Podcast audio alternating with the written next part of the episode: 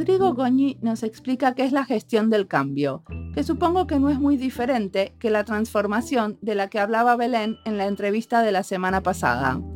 Los diseñadores cambiamos las maneras de hacer las cosas cuando pensamos en nuevos procesos o servicios. Y hay mucha resistencia a vencer porque muchos prefieren seguir haciendo las cosas como las hacían antes, aunque les demostremos que no es muy eficiente. Entonces hay que apoyar este cambio de muchas maneras. Y no nos vamos a cansar de hablar de cambio y transformación, de cómo tenemos que ser humildes y escuchar mucho antes de proponer algo. Y sobre todo, proponer procesos participativos, porque son la única manera de que los que van a usar los nuevos procesos tengan ganas de usarlos y se sientan un poco también comprometidos con la causa. Escuchemos qué nos cuenta Rodrigo sobre su experiencia en el gobierno de Uruguay. Mi nombre es Mariana Salgado, esto es Diseño y Diáspora.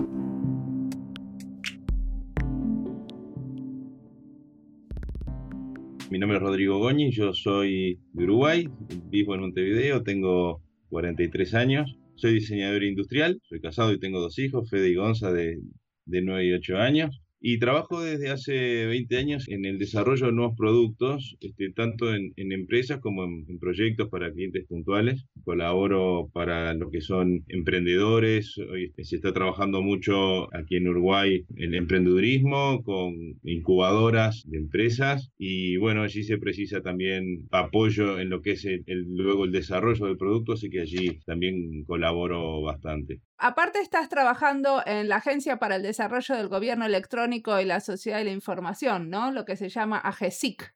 Exacto, y ahí, quería llegar. Yo muchos años trabajé en una empresa de material eléctrico y luego de 13 años de estar allí necesitaba un cambio porque ya estaba muy saturado, estaba muy estresado y necesitaba hacer algo diferente. Y bueno, encontré justamente una oportunidad en AGESIC, en un rubro absolutamente desconocido para mí, como es el, bueno, el Estado y, trabajar en el gobierno electrónico, algo que parecía tan distante este, con lo que yo hacía y me había formado.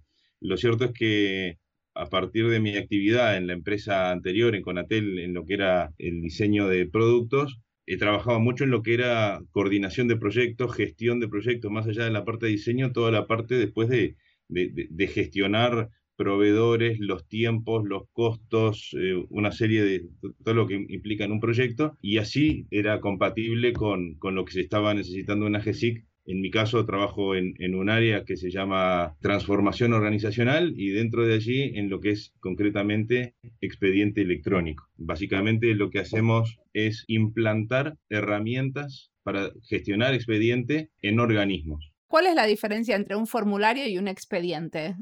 Los formularios, capaz que es un, es un documento, el expediente se utiliza sobre todo entre organismos, ¿no? y tiene una, una serie de, particularidades, está regido por uno, un decreto que especifica todas las cosas que se tienen que cumplir desde el punto de vista legales, y lo que hace expediente electrónico es eh, básicamente trabajarlo en forma electrónica, o sea, sacar el papel y hacer que el trabajo sea más ágil, más rápido. Digitalizar y, automatizar.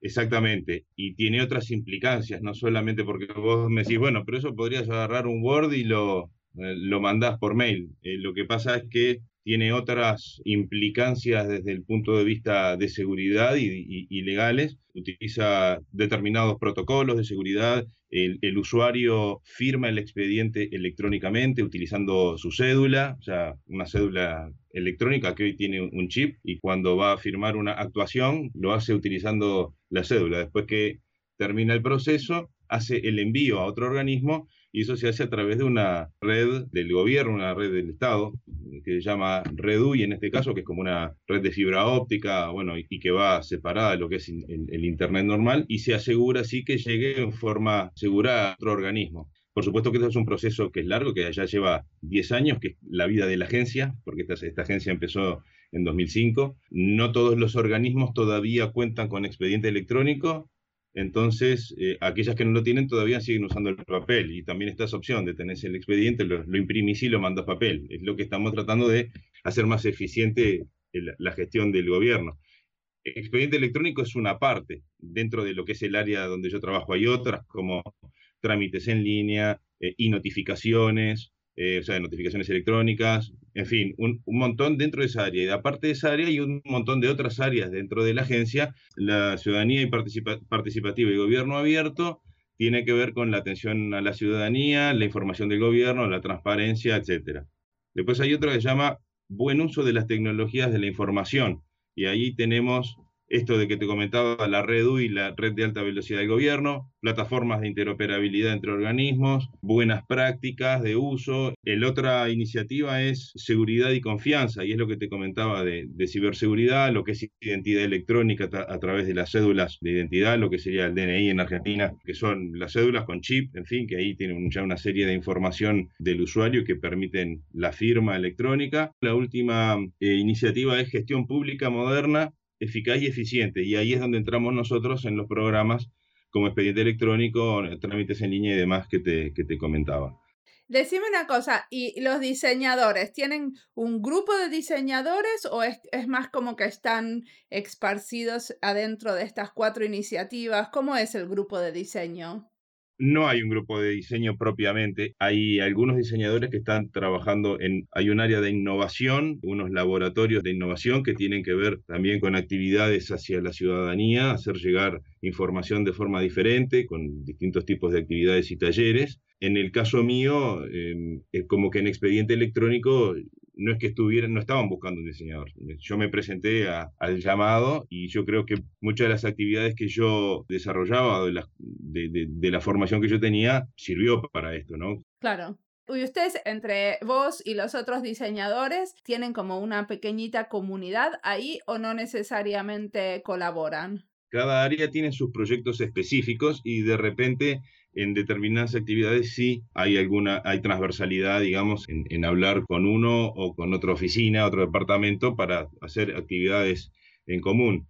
Supongo que esto de eliminar el papel o transformar los expedientes en algún tipo de formato digital compromete también las maneras de hacer las cosas, ¿no? Los procesos de trabajo, porque no es una conversión directa entre una cosa que se hacía en papel, lo pasamos a digital y listo, sino que como se vuelve a revisitar y rediseñar todo el proceso en general. ¿Es así?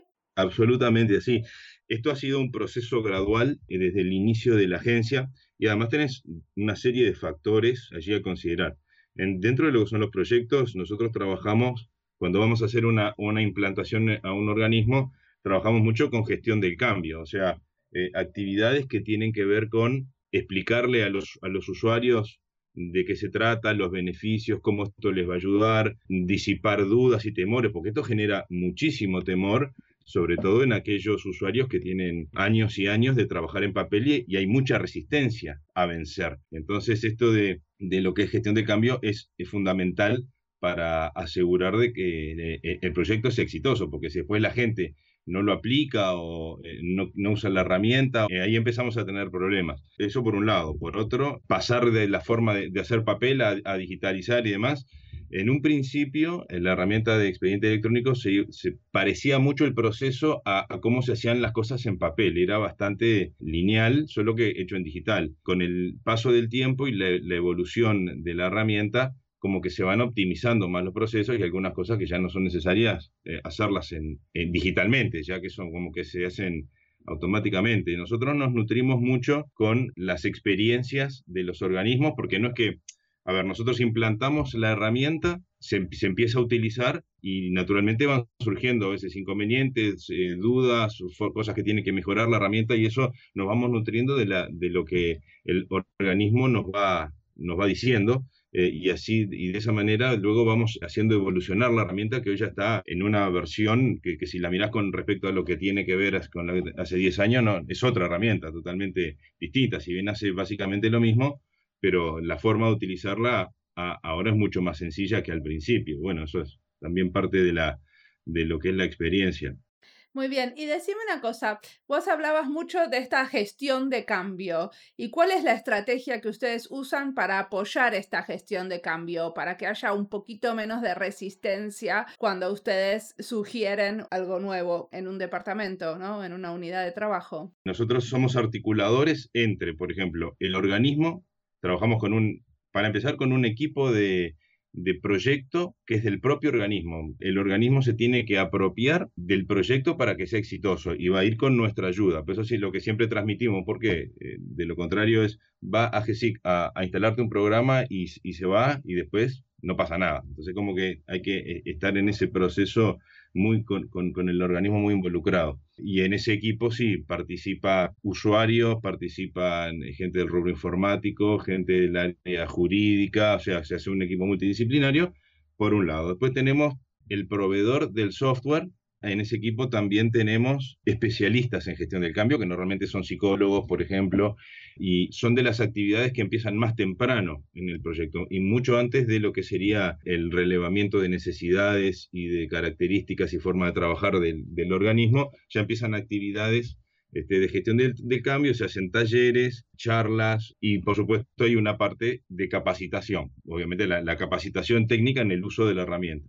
Y todo esto se va haciendo a lo largo del proyecto, que desde antes que inicie la parte técnica hasta que se hizo todo el reglamento, se hizo la instalación de la herramienta y se prosigue con el organismo algunos meses acompañando eso, ese primer tiempo para disipar cualquier duda. Y después hay organismos que hace un montón de años que ya están usando la herramienta y con los que igualmente seguimos en contacto, ¿no? Entonces, cualquier, en cualquier duda, eh, estamos allí.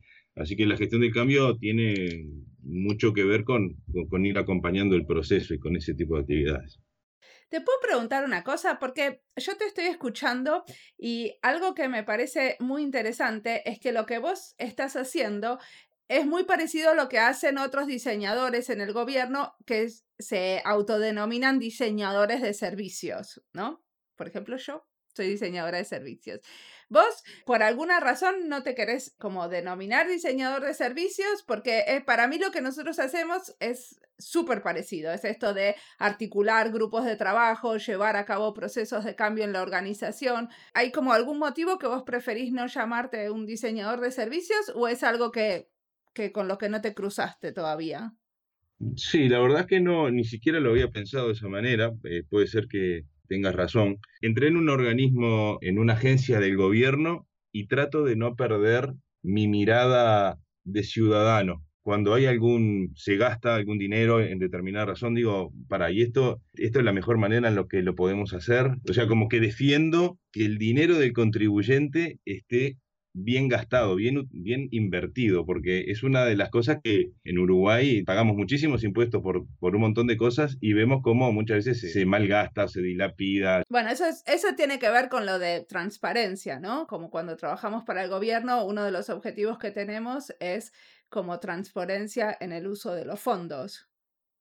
Sí, pero va más allá porque la transparencia lo que hace es mostrar eh, cómo se gastan las cosas, pero de ahí que estén bien gastados es otro, otro tema. Obviamente al estar expuesto por transparencia tiene que estar lo, mejor posible, pero de pronto un diseñador por su mirada también se da. Muchas veces nosotros, como que en los procesos, intentamos ponernos de ese lado, estar en contacto con su forma de hacer las cosas y, bueno, en base a eso ir haciendo las mejoras de la herramienta. Así que yo creo que, que terminamos incidiendo en lo que es el diseño del propio servicio, como decís tú. Y bueno, pero es una de las partes como fundamentales del diseño de servicio, esto de hacer iteraciones durante el proceso de diseño con la gente que va a usar ese servicio al final, ¿no? Totalmente, sí, sí, es así. Y decime una cosa, ¿qué te ves haciendo de acá a cinco años? ¿Te parece que tu rol va a cambiar mucho en la agencia o en otro lado? La verdad es que no, no tengo mucha idea de dónde voy a estar en cinco años. De la agencia, para empezar, es una agencia de gobierno que se creó con el gobierno actual, que ya lleva tres periodos, los periodos en Uruguay son de cinco años. A mí me parece que ha venido trabajando muy bien. Me da la sensación que AGESIC es uno de los ejemplos de, de organismos que trabajan bien y que han dado eh, buenos resultados gracias a, las acciones de la agencia. Hoy Uruguay forma parte del grupo de, nueve países más avanzados digitalmente en gobierno digital, se llama el D9. No es lo que más me gusta el, trabajo en el Estado de pronto, ¿no? Porque yo soy más de los fierros, más de, del diseño de producto. Me resulta muy interesante la idea de mejorar el funcionamiento y la eficiencia del Estado. Y porque aparte ves después el efecto en la gente y cómo la gente que al principio de repente es resistente, después termina trabajando mejor y después de un tiempo ya es como si, le, si, si tuvieras que volver a lo de antes ya no le gusta. Entonces, eh, en parte en lo que hacemos hay algo que está bueno. Además de eso, como esto me permite también tener otras actividades, creo que el, desarrollo de nuevos productos con, con, emprendedores que está en aumento me resulta atractivo y bueno, eh, actividades asociadas a eso creo que por ahí voy a andar seguramente.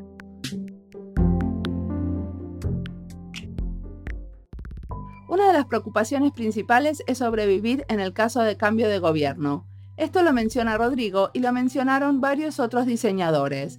Es un tema recurrente en estos grupos de trabajo de diseñadores en el gobierno. Queremos sobrevivir y sobre todo darle continuidad a nuestros proyectos. Cada proyecto tiene un tiempo de maduración diferente que no necesariamente concuerda con el tiempo que está un gobierno en el poder. Entonces, si uno lo deja huérfano antes de tiempo, el proyecto no florece.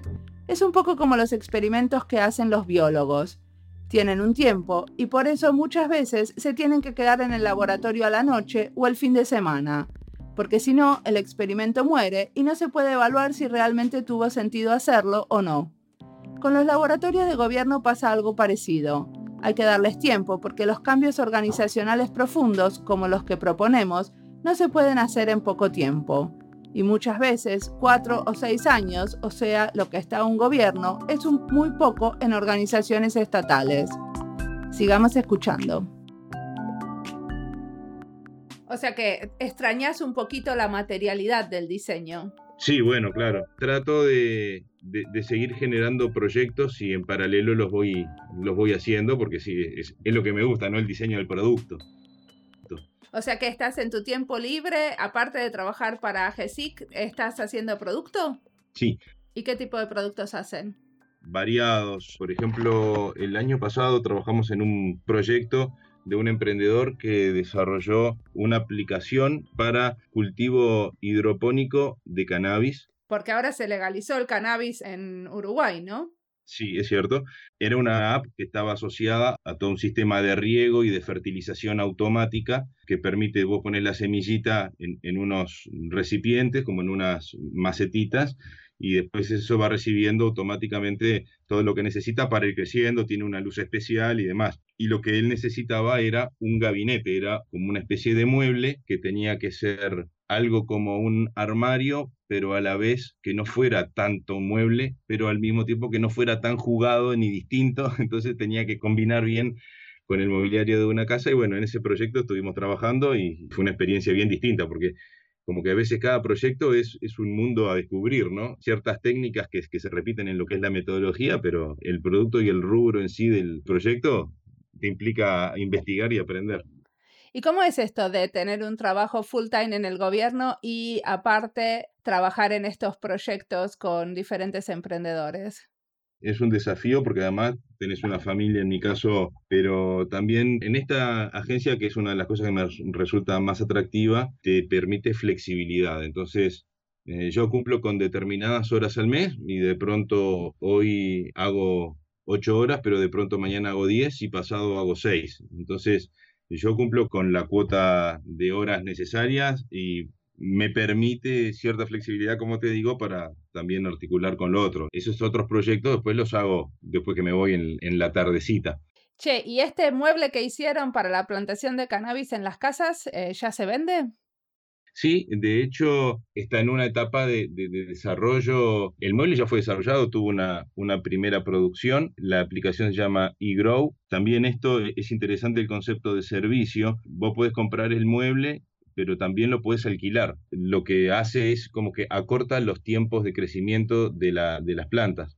Entonces, un proceso que lleva determinados meses se reduce a, la mitad o, por ahí está la cosa y a vos te puede interesar tenerlo un tiempo y después, bueno, no tenerla más. Entonces ahí está el servicio de, alquiler. Se llama Grow, lo encuentran en, en las redes también. Pero es un do it yourself, o sea, lo puedo encontrar en la red y armármelo o tengo que comprar el sistema. No, el sistema, lo, como te digo, lo, lo compras o lo alquilás y ya viene armado. Nosotros acompañamos a Renzo que es el ingeniero que creó este sistema, lo acompañamos en el, en el desarrollo del producto y después en la primera producción que hizo de, gabinetes. Y ha estado presente en ferias, en este momento estaba en Estados Unidos promoviendo porque hay una movida a nivel internacional con todo este tema bastante grande que ya te digo, para mí era absolutamente desconocida, pero bueno, por suerte está siendo exitosa.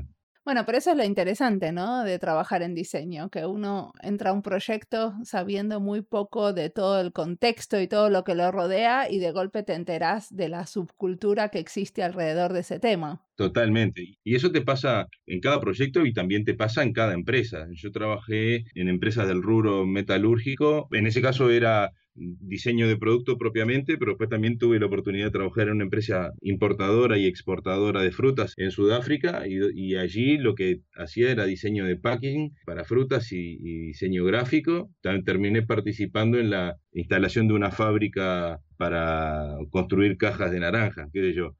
Te lleva por esos lados que, ni te imaginás y vas aprendiendo de todo, desde de, la forma de trabajar, desde las características de cada rubro de cada actividad de, cada empresa y, también la gente y las culturas, ¿no? Es algo muy interesante. También trabajaste en México, ¿no? En la ciudad del Cabo, en el consulado de Perú. ¿Qué hacía un diseñador trabajando para el consulado de Perú? Bueno, no fue en México, fue en Sudáfrica. Ciudad del Cabo es de, las ciudades principales de, de, Sudáfrica. Y bueno, fue todo en el mismo contexto porque yo trabajaba eh, en esta empresa de exportadora e importadora de frutas y allí, quien era mi jefe, también era cónsul eh, honorario del Perú. Él era uruguayo, es uruguayo, pero estaba como cónsul del, Perú. Y en ese, que allí tuve bueno, la oportunidad de ser de traductor entre las personas que se acercaban al, consulado y, bueno, eh, muchas veces que había que hacer determinadas actividades y traducirles al inglés y demás. Fue una actividad muy puntual que no era eh, permanente, pero también muy interesante toda la gente que conoces. Muy interesante. Y decime una cosa, en este momento, ¿qué es lo que te está inspirando? ¿Qué leíste, qué escuchaste que digas, uy, esto me reinteresa y se lo quiero recomendar a los oyentes? En este momento estoy trabajando bastante, o no trabajando, Por, un tema de inquietud personal, estoy como que leyendo bastante de, de PNL, de programación neurolingüística, eso tiene que ver más con las relaciones humanas que con el diseño en sí, pero como el diseño aplica mucho, necesita mucho de esto, como cualquier actividad, este, es, algo que para lo que sería el trabajo en equipo, me parece que, es muy valioso. O sea, el PNL tiene utilidad en la vida personal de cada uno y también profesional, así que bueno, por ahí de pronto eso es lo que estoy profundizando más en este momento pero estás eh, llevando a tu equipo de trabajo ejercicios de PNL. Eso me interesa saber. ¿Cómo lo haces? Mira, no, no es que los estoy llevando ejercicios concretos, sí estoy tratando yo de aplicar ese tipo de, de, cosas que tienen que ver con el lenguaje, las posturas corporales, o sea, aprender a descifrar lo que siente y lo que piensa una persona, lo que uno eh, expresa por medio de, la palabra, lo que uno dice es como algo así como un 30% de lo que en realidad, de lo que es el mensaje real. El resto está en lo que es el lenguaje corporal, en los gestos, en la respiración, en, el movimiento de los ojos. Y bueno, eso que a mucha gente le sale naturalmente entenderlo, yo lo estoy descubriendo leyendo esto. Y bueno, es algo que es sumamente interesante porque te da información de lo que le está pasando a la otra persona y tratar de, de empatizar también y sobre todo cuando estás en tu, en tu equipo y, de esa manera poder acercarte mejor y trabajar mejor y conectar mejor. Y eso es como que lo hace interesante para mí. Wow, súper interesante. Bueno, vamos a tener que leer un poco de PNL. Alguna vez hice algunos ejercicios de PNL porque la mamá de una amiga con la que yo hacía muchas entregas para la facultad sabía mucho sobre eso. Entonces ella nos hacía visualizar cómo nos imaginábamos la entrega final y cómo nos imaginábamos el final del proyecto. Y durante esos estados de estrés total que teníamos en esos días de dormir muy poquitito, bueno, era la verdad que era un placer pararse a visualizar algunas cosas. No sé cuánto me servía, pero sí era un momento de relajación que estaba muy bien. Exactamente, me hiciste acordar de otras cosas que tienen que ver con, también con el mindfulness, que es toda una corriente que hay hoy de, meditación, pero estar enfocado en el aquí y ahora, y, me sirvió mucho. Yo en mi trabajo anterior tenía muchísimo estrés, y es, estos ejercicios de respiración, de bajar la pelota, de, estar consciente en lo que estoy haciendo ahora, este, de una tarea a la vez, todo eso te ayuda a tranquilizarte y, finalmente ser más efectivo y más productivo, porque a veces en la locura estar en 20 cosas al mismo tiempo no, no terminas haciendo nada bien. Y, lo otro que comentaste, que también está muy bueno para lo que son los, los objetivos personales y demás, hay una serie de técnicas, esa que tú mencionaste está vinculada con una que se llama puente a futuro, y visualizarte, vos tenés un determinado objetivo, pero decís, bueno, como que no, no sabes por dónde arrancar ni nada. Entonces esta, esta técnica te permite visualizarte habiendo conseguido ese objetivo. Primero, bueno, ¿cuál es el objetivo que tengo? después ya verme como que ya lo logré y empezar a experimentar las sensaciones que tendrías habiéndolo logrado. Entonces, de alguna manera te hace como vivir por unos instantes ya la satisfacción de haberlo tenido y sentirte más cerca. Y a partir de ahí empezar pequeños pasos hasta llegar ahí. Esto puede ser con objetivos grandes o con objetivos chiquitos, pero está, está muy buena la técnica porque ya es una forma de moverte a la acción. Sí, a mí me parece muy interesante si eso lo podríamos aplicar un poco también en, la, en el tipo de talleres participativos de diseño cuando nosotros estamos realmente diseñando, ¿no? No solamente a nivel personal. Desde luego, claro que sí. Sí, sí, esto tiene aplicación para eso también. Muy bueno, te agradezco muchísimo. Bueno, Mariana, gracias a ti y bueno, una oportunidad de contar lo que hacemos también.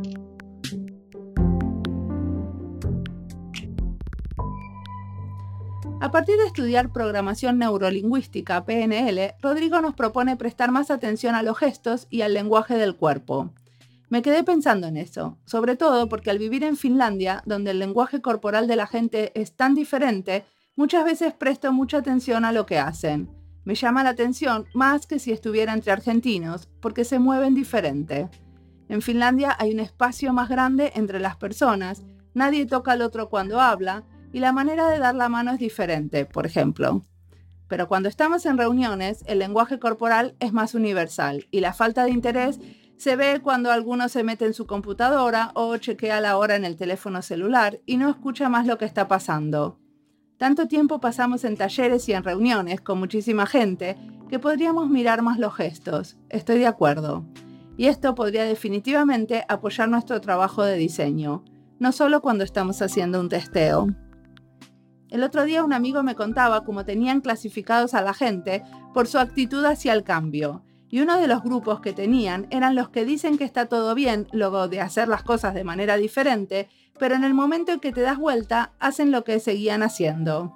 Quizás a través de los gestos, por ejemplo, podamos entender antes a este grupo y aprender también de otra manera a comunicarnos mejor con ellos.